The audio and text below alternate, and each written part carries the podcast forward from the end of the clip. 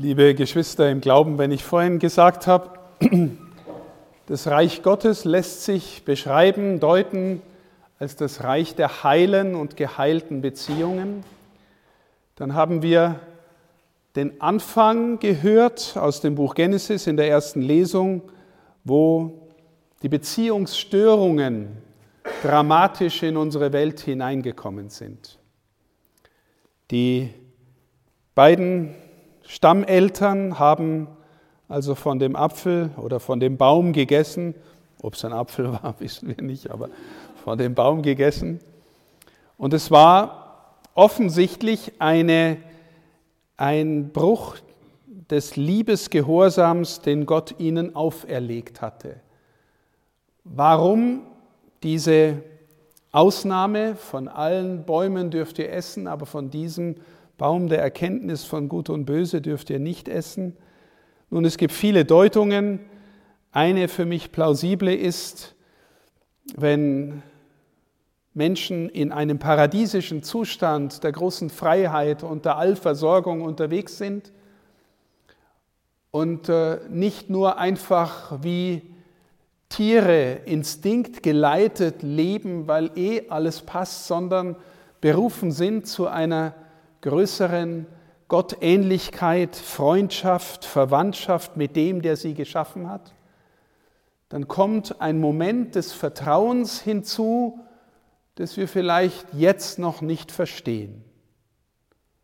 Also stellen Sie sich vor, der kleine Junge geht, muss zum Zahnarzt und er weiß, das ist irgendwie, irgendwie schwierig und er will eigentlich nicht hin. Aber wenn Papa sagt, wir gehen da miteinander hin und ich nehme dich mit und äh, äh, das wird schon und es ist gut für dich, dann sagt etwas Instinkthaftes in dem Jungen, ich will da trotzdem nicht hin. Aber wenn Papa es sagt, dann gehe ich mit. Also womöglich eine solche pädagogische Funktion, dass der Mensch lernt, äh, besser zu verstehen, wer Gott ist, der mit ihm in Freundschaft leben will und, äh, und auch das Geheimnis von Gut und Böse womöglich bei Zeiten dann auch erfahren wird. Aber es kommt zu einem Bruch und dieser Bruch macht den Menschen in dramatischer Weise zu einem anderen. Eine der ersten Erfahrungen ist, der Mensch schämt sich. Scham kommt in die Welt. Er spürt also in seinem Selbstverhältnis, ich bin nicht mehr einfach unschuldig. Das, was ich mit meinem Körper ausdrücke, mit meinem Verstand sehe, mit meinem Willen begehre, mit meinem Trieb, äh, wonach ich da strebe, das ist nicht mehr alles in sich stimmig. Ich schäme mich vielleicht vor dem anderen und ich habe Angst vor Gott. Ich habe Angst vor Gott. Also mir ist das mal aufgegangen, ähm, das habe ich aber auch in einem anderen Vortrag mal gehört, wenn, wenn der Mensch wirklich Gottes Lieblingsgeschöpf ist, ähm, dann ist diese Frage Gottes, Adam, wo bist du? Dann ist es keine, äh, ja, wo hast du ihn jetzt versteckt? Gell? Also irgendwo im Wald oder wo bist du denn jetzt eigentlich? Sondern, sondern die dramatische Sorge des Vaters um sein Lieblingsgeschöpf im Sinn, ja, um Gottes Willen, wo bist du denn innerlich? Was hast du denn wieder angestellt? Gell? Gott sieht die Katastrophe, die sich ereignet hat, und er sucht nach seinem Geschöpf, nach dem inneren Leben mit seinem Lieblingsgeschöpf. Die Katastrophe ist passiert. Und die Katastrophe wirkt, ähm, wirkt sich wie selbstverständlich so aus, dass die Schuld, die der Adam, der erste von den von Menschenpaar, auf sich geladen hat, sofort wegschiebt. Ich war es nicht, die Frau war es. Die Frau schiebt die Schuld weg, die Schlange war es. Ich bin nicht schuld. Und auch das ist für Gott wahrscheinlich eine Katastrophe, denn er, er sagt, was jetzt passiert. Das hat der Text leider ausgelassen. Er sagt, was passiert, äh, nämlich zum Beispiel, dass er wird über dich herrschen, du wirst dich nach ihm verzehren. Das heißt, auf einmal kommen die Dimensionen von Macht negativ konnotiert, Macht in Beziehung und Begierde negativ konnotiert, Begierde in Beziehung kommt da rein und irgendwas merken wir, das stimmt nicht mehr. Er wird über dich herrschen, du wirst dich nach ihm verzehren, zur Eva. Oder im Schweiße deines Angesichts wirst du den Acker bebauen. Also die, das Verhältnis zur Schöpfung, zur Erde ist gebrochen. Alles ist irgendwie gestört. Und dann erzählt der Text auch noch in den schönen Bildern oder tiefen Bildern, dass sie jetzt also das Paradies verlassen müssen. Und bevor sie das Paradies verlassen, macht ihnen Gott noch Fälle. Also, ne, damit sie irgendwie bekleidet sind. Und wenn man sich fragt, was das bedeutet, er macht ihnen Fälle, dann ist vielleicht die eine Dimension, er kommt innerlich nicht mehr an seine Lieblingsgeschöpfe ran, ne, so wie der Jugendliche, der in die Pubertät kommt und zu Hause noch im Hotel Mama äh, ähm, äh, also sich versorgen lässt aber ansonsten sein eigenes Leben lebt und die Mama und der Papa nicht mehr hinkommen innerlich. Also die Wäsche mache ich ihm noch. Er macht ihnen Fälle. Aber die innere Beziehung, die innere Beziehung ist weg. Und von da an, Paradies verlassen, merken wir, wie die Katastrophen sich gewissermaßen multiplizieren. Ähm, äh, bis dann Kain den, äh, den Abel, der, der Kain erschlägt den Abel und dann äh, irgendwann multiplizieren sich die Katastrophen so, dass Gott die Sintflut kommen lässt. Und wieder neu anfängt mit dem Noah. Geht auch wieder schief, relativ schnell. Und es geht immer wieder schief. Es geht immer wieder schief. Und dann haben wir das heutige Fest.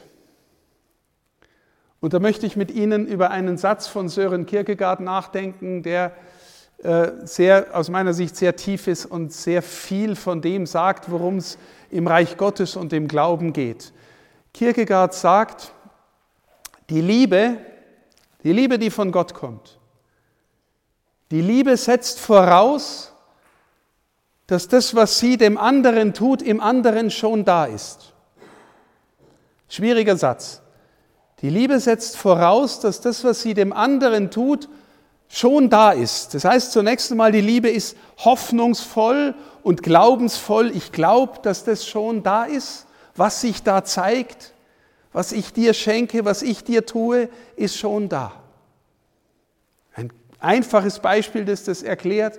Die Mama spricht mit dem kleinen Kind, als könnte es schon sprechen. Und erweckt so im Kind, dass es sprechen lernt.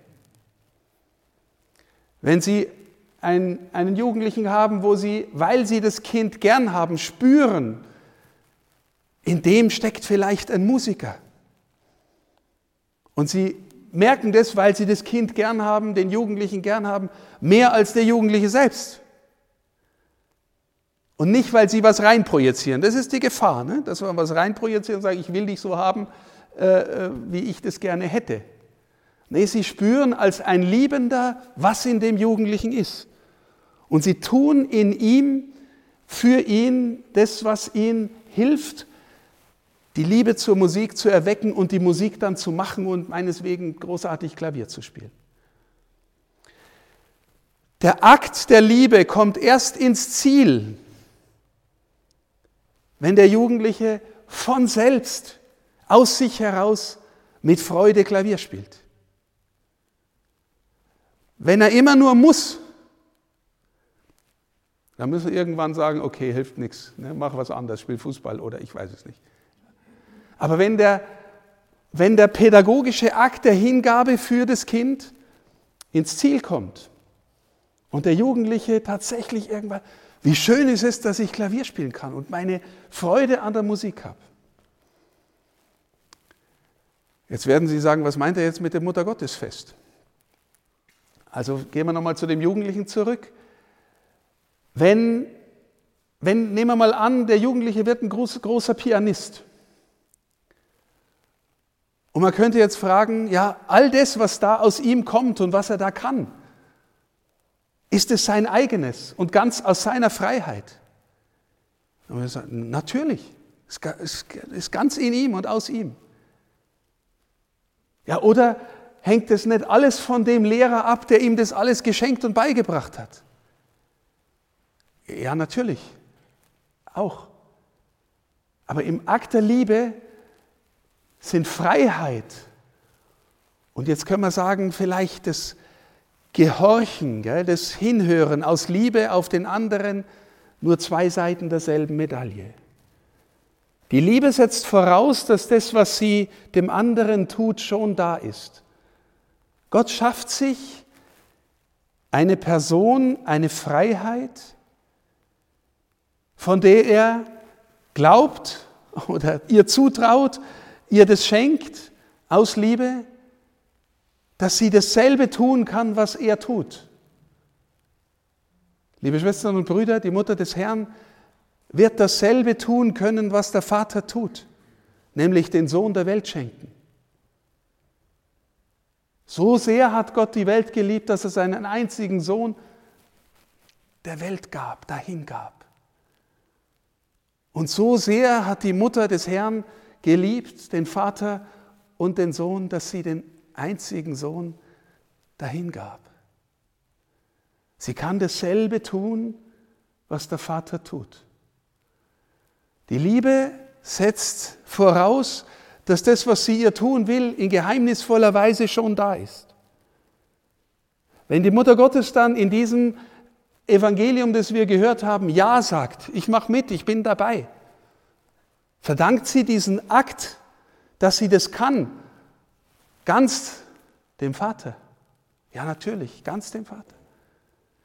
Kommt der Akt der Liebe, der Antwort des Ja ganz aus ihrer Freiheit? Ja, natürlich, ganz aus ihrer Freiheit. In der Liebe, die von Gott kommt, sind Freiheit und Gehorsam zwei Seiten desselben. Aber nur in der Liebe, die aus Gott kommt. Gell? Manchmal bilden wir uns ein, dass das aus Gott kommt und sind doch irgendwie alte, äh, alte Adams und alte Evas, die irgendwie hängen bleiben in dem Macht- und Begierde-Ding.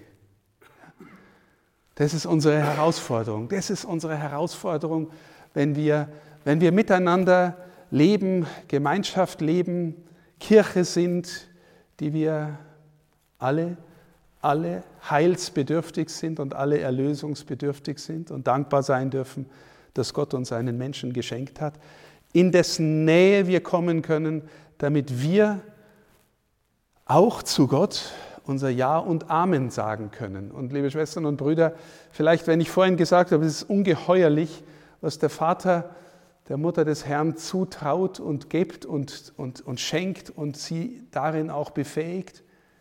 Im Grunde tut er dasselbe mit uns. Wir sind berufen, marianische Menschen zu sein. Warum? Gott empfangen und als Liebe zur Welt bringen. Das tun wir, das feiern wir hier. Wir wollen Gott empfangen und als Liebe zur Welt bringen. Und wenn Sie nachher zur Kommunion gehen, sollten Sie gehen, und Ihr Amen sagen, dann ist es ein Amen, das wurzelt im Amen der Mutter des Herrn. Im Ja und Amen, mir geschehe nach deinem Wort. Ich glaube das, dass das alles, was du mir jetzt verheißt, dass das passiert. Was auch kommen mag. Haben Sie schon mal jemals das Amen in der Tiefe und, äh, und existenziellen ähm, in diesem existenziellen Angerührtsein und Mitgenommensein gesagt, wie es die Mutter des Herrn gesagt hat? Womöglich, ich jedenfalls nicht. Ich fühle mich darin immer wieder neu erbärmlich, aber einen, gerade an einem Fest wie diesem und grundsätzlich in der Kirche stelle ich mir immer vor, wenn ich die Kommunion empfange, ich stelle mich in ihr Ja und Amen hinein und lerne mit ihr hoffentlich mehr und mehr Ja und Amen zu sagen, so dass Gott in mir ankommen und durch mich zur Welt kommen kann.